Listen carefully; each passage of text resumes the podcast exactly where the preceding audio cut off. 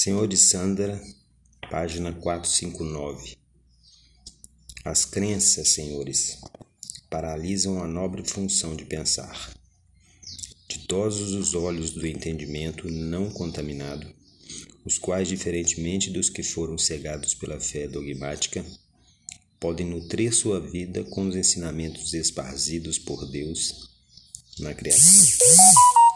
O dogma pôde ser útil aos homens nas épocas de barbárie, de atraso moral, intelectual e espiritual, mas não nos tempos de hoje, que estão marcando os câmbios mais surpreendentes em quase todas as ordens do viver humano. Pura e simplesmente, o dogma é hoje um contrassenso. Insistir em sua manutenção é pretender fechar os olhos daqueles que conseguiram ultrapassar o obscurantismo espiritual em que a humanidade ainda está imersa. O homem ama a verdade, anseia por ela, mas para não ser aprisionado pelo engano, deve buscá-la com sua razão, e essa razão deve ser unanimemente respeitada.